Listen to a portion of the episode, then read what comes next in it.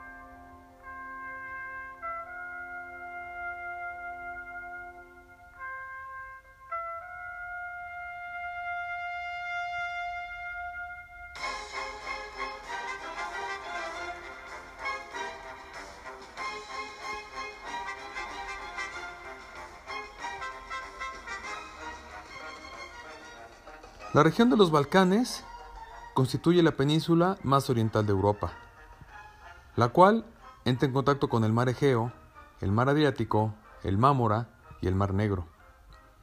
Es una región muy diversa en la cual se hablan distintas lenguas, el búlgaro, el serbo-croata, el esloveno, el macedonio, el griego y el albanés. También están presentes otro grupo de lenguas como el rumano y el moldavo. Asimismo, hay zonas donde se habla el alemán, el italiano, el turco y el húngaro. Además de los distintos idiomas, existen comunidades judías que se comunican a través del judeo español y del yiddish. Es muy difícil determinar quiénes fueron los primeros habitantes de la zona de los Balcanes. Se dice que los primeros en llegar a la zona fueron los celtas. En el siglo VI llegaron los eslavos a la región y ya había asentamientos humanos. Lo que hoy conocemos como serbios y croatas, que hoy son mayoría, eran apenas una minoría en la primera parte de la Edad Media. Ambos grupos eran originarios del reino de la Gran Moravia. En el año 1000 después de Cristo fue cuando croatas y serbios empezaron a transformar el cristianismo a su manera. Los croatas se basaron en el catolicismo y los serbios en la cristianidad ortodoxa. En el siglo XIV, los otomanos se quedaron con gran parte de las tierras eslavas del sur, hecho que provocó el comienzo del dominio otomano que duró hasta el siglo XIX. Los otomanos no fueron brutales con los habitantes, solamente querían ser obedecidos. A pesar de que se les permitía mantener sus religiones, a los cristianos católicos y ortodoxos, los otomanos les ofrecían beneficios si se convertían al Islam. La mayor cantidad de convertidos se produjo en lo que hoy es territorio de Bosnia y de Albania. En el siglo XIX, con el Imperio Otomano reducido, se formaron nuevas alianzas. Los croatas católicos se aliaron con el Imperio Austrohúngaro. Serbia se separó del Imperio Otomano y continuó siendo un reino independiente. Antes de la caída del Imperio Otomano, los Habsburgo habían entregado a los serbios los territorios de Krajigna, debido principalmente a sus grandes hazañas militares y lo hicieron para defenderse contra los posibles ataques otomanos. En 1912 tuvo lugar un enfrentamiento conocido como la Guerra de los Balcanes, donde las Naciones Unidas en la Liga Balcánica, integrada por Bulgaria, Montenegro, Grecia y Serbia, lucharon juntos para expulsar al Imperio Otomano y repartirse los territorios balcánicos. Finalmente el Imperio Otomano fue expulsado, pero los vencedores tuvieron muchos desacuerdos en la repartición de los territorios, Así comenzó en el mismo 1912 la Segunda Guerra Balcánica, la cual finalizó en mayo de 1913 con el Tratado de Londres. Este tratado, que fue firmado justamente en Londres, con la presencia de Alemania, Austria-Hungría, Italia, Reino Unido, Rusia y Francia, dejó las siguientes condiciones en la zona de los Balcanes. Albania se declarará como un Estado independiente y Serbia, Montenegro y Grecia estarán obligados a retirar a sus tropas de Albania. El territorio de Sansak será dividido entre Serbia y Montenegro. Bulgaria adquirirá la región de Tracia. Los límites del territorio estaban comprendidos entre la localidad de Eno en el mar Egeo y Midia en el mar Negro. No se acordará alguna solución definitiva a la división del territorio de Macedonia entre las potencias vencedoras de la Primera Guerra Balcánica debido a desacuerdos entre estas naciones. Este tratado daría fin a la Segunda Guerra Balcánica. El 28 de junio es, en muchos sentidos, una fecha conmemorativa para el pueblo serbio. Por un lado, representa la celebración de San Vitus, Vidovdan en el idioma local, quien es el patrón nacional de Serbia. Asimismo, este día se recuerda la batalla de Kosovo-Polje de 1389, en la que el reino medieval serbio del príncipe Lázaro fue derrotado por los turcos. Con esto, Serbia iniciaba un largo periodo de mucho sufrimiento bajo la opresión otomana. Posteriormente, los nacionalistas serbios consideraron esta opresión como una similar a la que en 1914 representaba el imperio austrohúngaro en los Balcanes. Esta fecha singular de finales de junio cobró un serio y profundo significado en el año de 1914. Era una mañana calurosa en los Balcanes cuando tuvo lugar uno de los asesinatos políticos con mayor trascendencia en la historia, un asesinato que desencadenaría la Primera Guerra Mundial, en la que más de 23 millones de personas perdieron la vida. Ese día, el archiduque Francisco Fernando, heredero de la corona austrohúngara, asistió, junto a su esposa, a unas maniobras militares en Bosnia, para seguir su viaje a Sarajevo.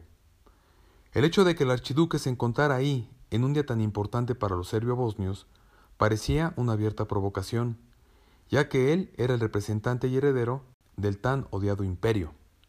Los serbio-bosnios tomaron esta provocación como una oportunidad para dar el primer paso hacia la independización de Serbia, asesinando al repudiado archiduque. Se formaron varias sociedades secretas con el objetivo de atentar contra cualquier interés del imperio austrohúngaro, en especial en las provincias que Serbia deseaba anexionarse.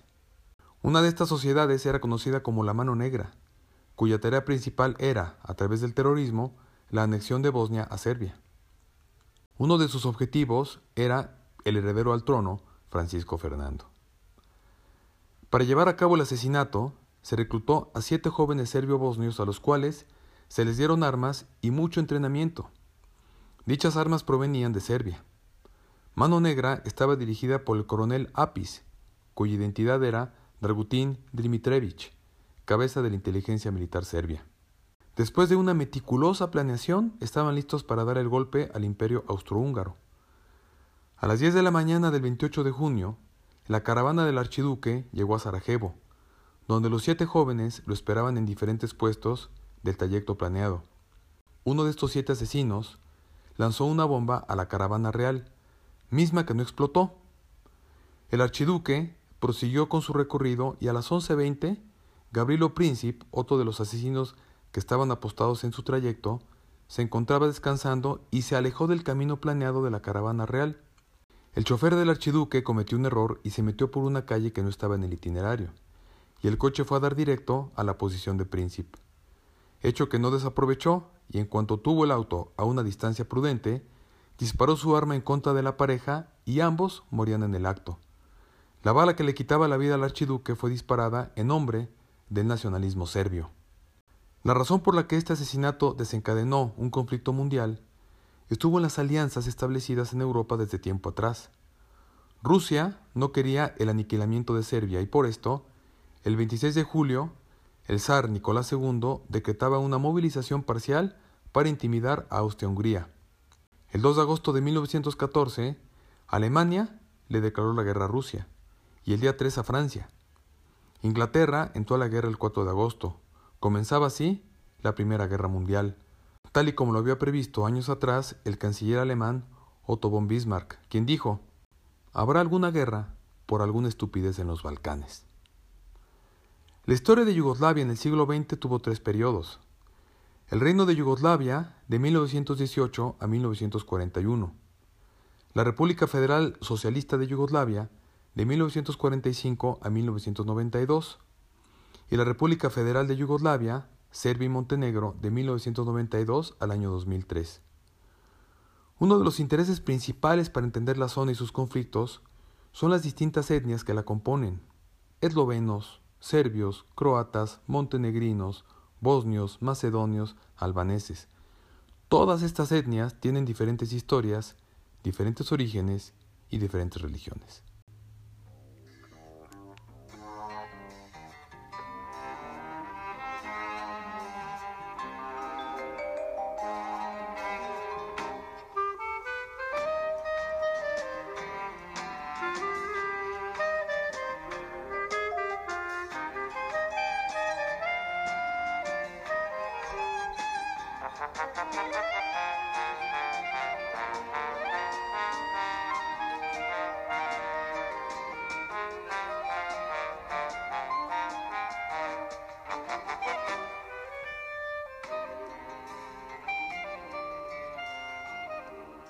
Durante su historia en el siglo XX, Yugoslavia se mantuvo unida en gran parte por la mano de hierro del mariscal Tito, político y militar croata quien fue jefe del Estado de Yugoslavia desde el final de la Segunda Guerra Mundial hasta su muerte en 1980.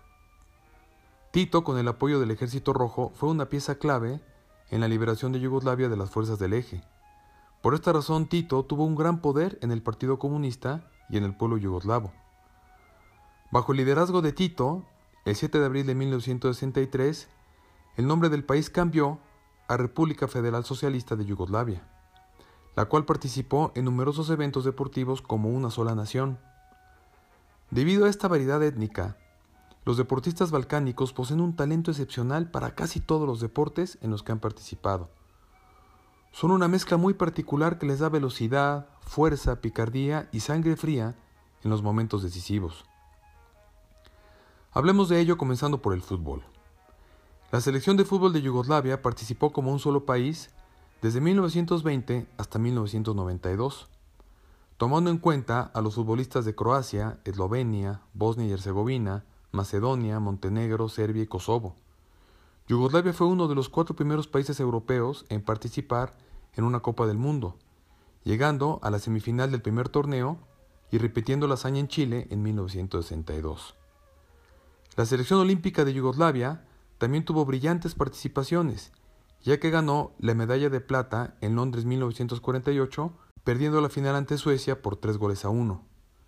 Llegó a dos finales europeas en Eurocopa de Francia 1960, donde perdieron ante la Unión Soviética por dos goles a uno, y a la final de la Eurocopa de Italia 1968, donde perdieron ante los locales por dos goles a cero en el Estadio Olímpico de Roma. A nivel de clubes fueron varios equipos los que destacaron. Uno de ellos fue el Partizan de Belgrado, equipo que llegó a disputar una final de Europa y perderla ante el poderoso Real Madrid en 1966. El Partizan tuvo a su generación dorada de futbolistas entre 1958 y 1966. Posterior a la final de Europa, sus mejores elementos se repartieron por los diferentes clubes de Europa.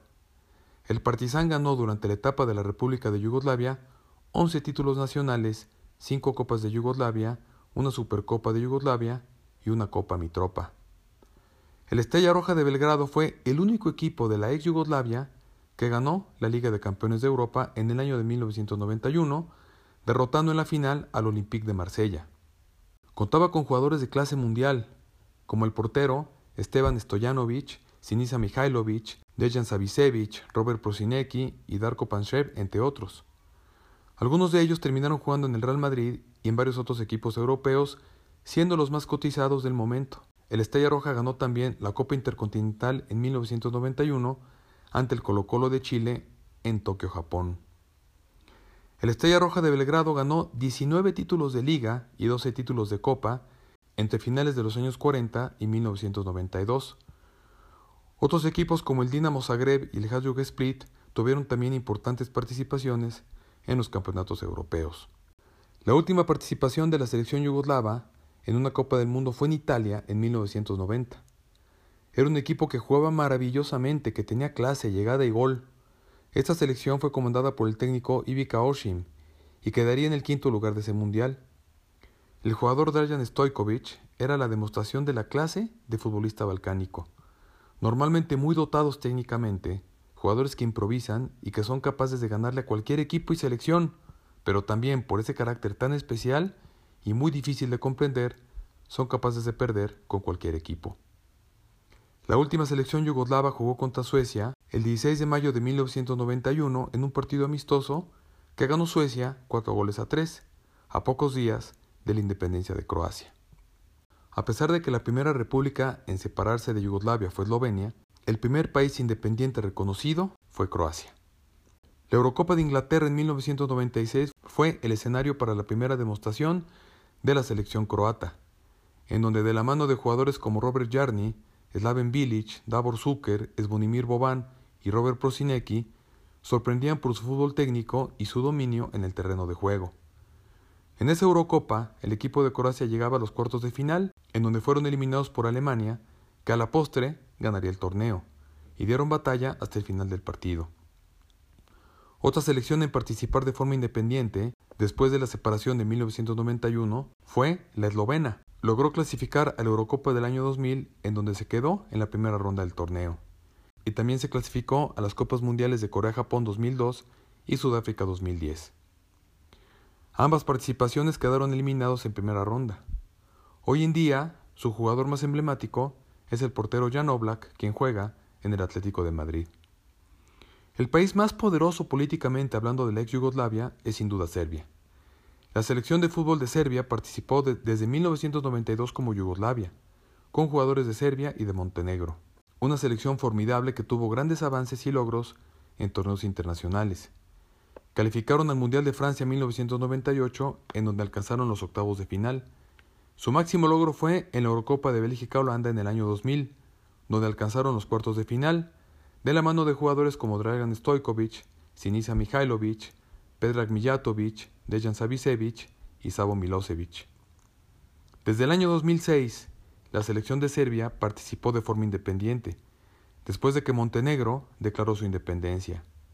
Ya como selección de Serbia participó en el Mundial de Sudáfrica, en la que quedó fuera en la primera ronda. Montenegro es parte de la UEFA desde el año 2007 y de la FIFA desde mayo 31 del mismo año. Hasta el momento no se han logrado clasificar a ninguna Copa Mundial. En 1996 fue aceptada en la FIFA la selección de fútbol de Bosnia y Herzegovina, jugando su primer partido oficial el 30 de noviembre de 1995, en el que perdieron con Albania por dos goles a cero. Al igual que Montenegro, no ha logrado clasificar a ningún torneo internacional desde su creación como selección independiente. La separación de Yugoslavia vino a romper una de las mejores selecciones que han existido, si no tanto por resultados, sí por fútbol. La combinación del carácter de las diferentes repúblicas le daba a la selección yugoslava un toque de improvisación que enamoraba a la tribuna. Aunque era muy difícil conjuntarlos como equipo, era tanta su calidad individual que siempre se les consideró favoritos o cuando menos una amenaza para los equipos más importantes del mundo. Tras la muerte de Tito en 1980, Yugoslavia entró en una crisis económica que hizo que el nacionalismo de las diferentes repúblicas saliera a flote. El fenómeno que dio inicio a la separación final comenzó en Serbia en 1987, cuando se asentó una política agresiva y nacionalista encabezada por Slobodan Milosevic, quien en ese momento fungía como presidente del Comité Central de la Liga de Comunistas de Serbia. En 1990, Croacia y Eslovenia pidieron una reestructuración de la federación con dos propuestas.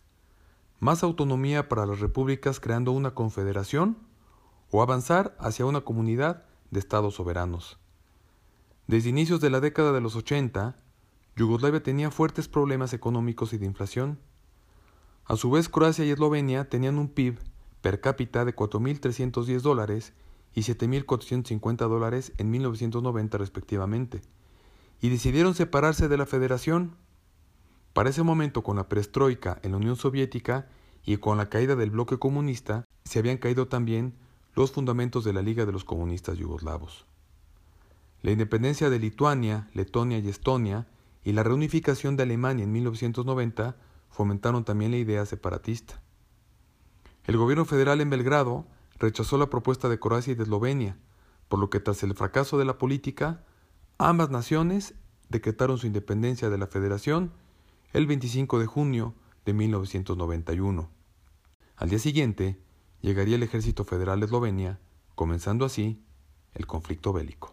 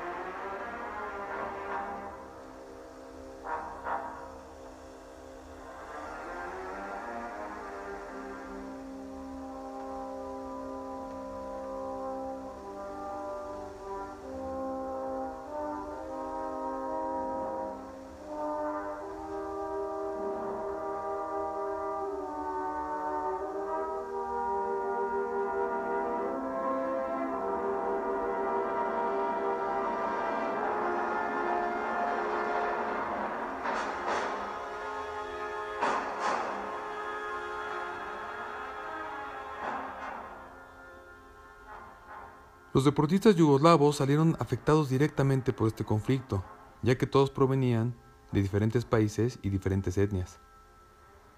El 30 de abril de 1993, en Hamburgo, Alemania, la tenista Mónica Seles, quien era número uno del mundo, disputaba los cuartos de final contra la búlgara Magdalena Maleva. Ante la mirada de 6.000 aficionados, saltó a la cancha un fanático de nombre Gunther Parsche, de quien se dijo era un desempleado de la Alemania comunista que estaba obsesionado con el alemán Steffi Graf. A Mónica Celes, originaria de Serbia, Parche le clavó un cuchillo de cocina de 23 centímetros, una agresión gravísima en la que la hoja penetró a solo 2 centímetros de la cuarta vértebra. Mónica Celes cayó al piso. Por fortuna, después de ser revisada en el hospital, no tenía un daño físico mayor, aunque el daño psicológico terminó con la carrera de esta brillante tenista. Por este terrible crimen, el agresor solamente fue condenado a dos años de libertad condicional. La selección de fútbol de Yugoslavia tenía un talento excepcional, pero nunca comparado con lo que era el equipo nacional de básquetbol. Esa selección unificada ganó tres mundiales, en 1970, en 1978 y en 1990.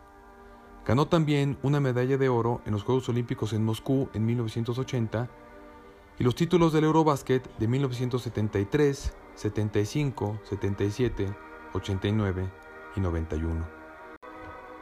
La selección que más frutos dio fue la de la generación de los años 80, encabezada por tres jugadores, Drazen Petrovic, Vlade Divac y Tony Kukoc. Fue especialmente simbólica la amistad que se formó entre Drazen Petrovic y Vlade Divac. Dos personas tan diferentes que se complementaban muy bien. Petrovic era un tipo serio que siempre estaba concentrado, mientras que Vlade Divac era de temperamento mucho más relajado. Vlade Divac, serbio, dejó su casa a los 14 años para jugar con la selección nacional juvenil, firmando a los 18 años su primer contrato profesional con el Partizan de Belgrado. Así comenzó su carrera como jugador de básquetbol. Por otro lado estaba Drazen Petrovic, quien era cuatro años mayor que Vlade y de quien ya se hablaba en toda Europa. Era croata y le llamaban el Mozart del básquetbol. Yugoslavia tenía a la mejor generación de su historia para este deporte, combinando a jugadores serbios y a jugadores croatas. A pesar de la rivalidad política e histórica, estos jugadores formaban un equipo excepcional ya que ellos crecieron siendo solamente yugoslavos. Su primer gran reto fue en los Juegos Olímpicos de Seúl en 1988. Llegaron hasta la final y enfrentaron a la poderosa selección de la Unión Soviética. Al final, la falta de experiencia en esta clase de competencias fue determinante y perdieron. Un mes después, los Celtics de Boston jugaron en Europa ante la selección de Yugoslavia. Dicho partido inspiró estas palabras de Larry Bird. Drazen Petrovic es el mejor jugador de Europa y posiblemente el mejor jugador del mundo. y Vlade Divac es un jugador simplemente imponente. En 1989 Yugoslavia fue anfitrión del Eurobasket en Zagreb, en Croacia. Llegaba el momento de la verdad, el momento de demostrar el enorme talento que tenía esta generación. Ese campeonato lo dominaron los yugoslavos de inicio a fin. La gente los ovacionaba en todos los partidos, los hizo ídolos y de esta manera, aplastando a los rivales, llegaron a la final ante la selección de Grecia, a quien derrotaron. La ciudad de Zagreb era un manicomio y una explosión de festejos. El país, Yugoslavia, estaba orgulloso de sus talentosos jugadores. Petrovic fue nombrado el jugador más valioso del torneo.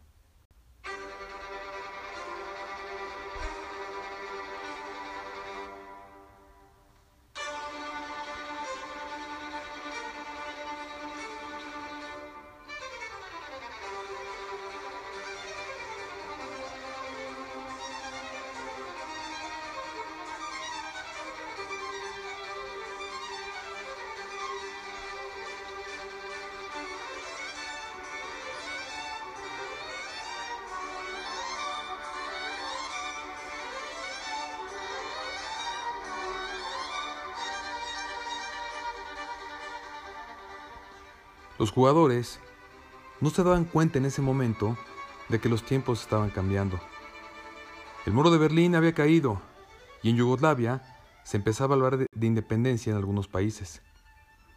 Después de ganar el Eurobasket, Divac y Petrovic viajaron a los Estados Unidos para el draft de la NBA. Petrovic ya había sido elegido por los Blazers de Portland, mientras que el de Divac era elegido ese mismo año por el equipo de los Lakers de Los Ángeles y jugaría con el Magic Johnson. Cumplían su sueño de vida y abrían el camino para muchos jugadores yugoslavos y europeos que anhelaban llegar a la NBA. La amistad entre Drazen Petrovic y Vlade Divac estaba más unida que nunca, ya que estaban solos en los Estados Unidos. Jerry West, quien era dirigente de los Lakers, comenta que Vlade Divac ni siquiera hablaba inglés cuando fue a recogerlo al aeropuerto. Era una aventura muy difícil. Drazen y Vlade comenzaron a hablar por teléfono todos los días para apoyarse y aconsejarse. Querían triunfar en la NBA y querían hacerlo juntos. Al inicio de sus carreras en la NBA, Vlade Divac encontró el éxito muy rápido con el apoyo de la organización de los Lakers y del coach Pat Riley. Sin embargo, Drazen Petrovic vivía momentos muy difíciles en Portland, ya que no tenía tiempo suficiente para mostrar todo su talento. Drazen estaba frustrado en ese punto de su carrera este era el peor momento de su vida. Su amistad con Vlade Divac fue decisiva para alentarlo a seguir adelante y sobre todo a ser paciente. Mientras que en 1990 la situación política en Yugoslavia empeoraba, la selección de básquetbol tenía la oportunidad nuevamente de mostrar su talento y potencial en el Mundial que sería en Argentina. La selección de Yugoslavia ya era tomada en cuenta entre los favoritos para ganar el torneo y sus grandes estrellas, Divac y Petrovic, llegaban en su mejor momento. Yugoslavia compartió grupo con Angola, Puerto Rico y Venezuela. Avanzó a la segunda fase para enfrentar a la Unión Soviética, Grecia y Brasil, a quienes derrotó. En las semifinales, Yugoslavia enfrentó a los también favoritos de los Estados Unidos y los derrotaron, llegando a la final nuevamente ante la Unión Soviética. Esta era la revancha de los Juegos Olímpicos de Seúl, era el momento cumbre para esta generación de jugadores. Fue un partido durísimo, un partido muy físico, en el que Vlade Divac fue una pieza clave con su gran corpulencia. Particularmente Tony Kukoc dio un gran partido. Fueron comandados por Petrovic, quien entonces contaba con 26 años de edad. Ganaron los yugoslavos 92 puntos a 75. La felicidad del equipo era total, se abrazaban, lloraban, eran campeones del mundo. Debido a su gran participación, Tony Kukoc fue nombrado también el jugador más valioso de ese campeonato. En ese festejo sucedió un hecho que cambió la vida de Drazen y de Vlade. En plena celebración en la cancha, apareció un fanático con la bandera de Croacia. Se vivió un momento en el que los croatas tenían más fuerte el sentimiento separatista. Al entrar el hombre con la bandera de Croacia, Vlade Divac se fue directo a él discutió con el hombre, le quitó la bandera con el fin de proteger a su equipo y demostrar que era un solo equipo de Yugoslavia, ni de Serbia ni de Croacia. Un hecho que parecía ser aislado y sin importancia, representaba mucho más, ya que Vlade Divac era serbio. Al llegar a Yugoslavia, se dieron cuenta de que los medios habían aprovechado el incidente con la bandera en contra de Divac y de Serbia, por lo que el otrora ídolo era ya visto como enemigo para todo el pueblo croata. Drazen y Vlade tuvieron que regresar a los Estados Unidos para iniciar la temporada de la NBA, pero entre ellos había cambiado todo. Drazen lo evitaba, y las llamadas frecuentes se fueron terminando. En 1991 Petrovich fue vendido a los Nets de New Jersey, en donde viviría sus mejores partidos, mientras que Vlade Divac, quien triunfaba con los Lakers, hizo todo lo posible por hablar con Petrovich y continuar con la amistad, pero los eventos políticos y el asunto con la bandera significaron el final de la amistad entre ellos. Petrovich estaba muy ofendido, a fin de cuentas era croata, y representaba a la pequeña nación que buscaba su independencia. En junio de 1991 se declaró la independencia de Croacia y de Eslovenia. Comenzaba la guerra. Yugoslavia se desintegraba, al igual que la amistad entre Darsen Petrovic y Vlade. Mucha gente intentó mediar entre ellos para que recuperaran la amistad, pero Petrovic nunca cedió. Para ese momento, los demás jugadores croatas en los Estados Unidos recibían órdenes de no relacionarse con Vlade Divac por su origen serbio. Para 1992, Croacia ya era una nación independiente y participó en los Juegos Olímpicos de Barcelona, demostrando el gran talento que tenían sus jugadores, entre ellos Tony Kukoc y su capitán Drazen Petrovic. Llegaban a la final del torneo para enfrentar al Dream Team y se quedaron con la plata. En 1993, Drazen Petrovic ya era una estrella en la NBA y al terminar aquella temporada viajó a Polonia para jugar con la selección croata. Al regreso de Polonia, tras una escala en Alemania, Petrovic decidió volver a Zagreb en auto con su novia, mientras el equipo volvía en avión. Después de manejar un rato, Petrovic, que viajaba en el asiento del copiloto, se quedó dormido cuando ella perdió el control del auto y chocaron de forma mortal contra un camión. Era 7 de junio de 1993, y de esta forma perdió la vida el mejor jugador de básquetbol en la historia de Yugoslavia y de Croacia.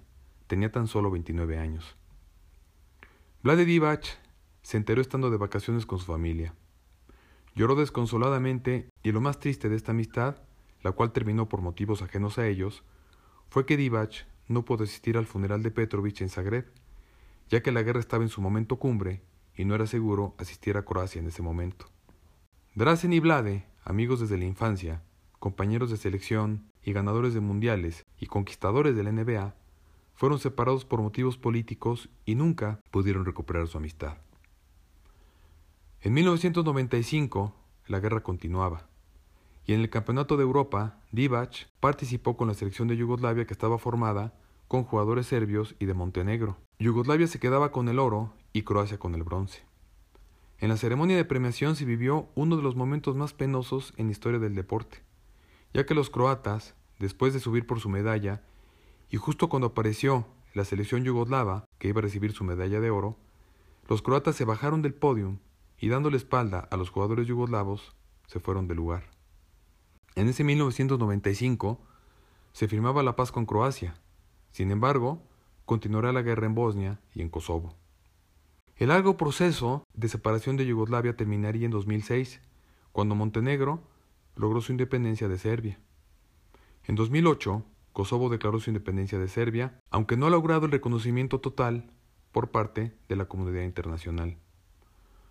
Fuentes independientes hablan de casi 250.000 civiles muertos y más de 2.7 millones de desplazados durante la guerra en la hora ex Yugoslavia.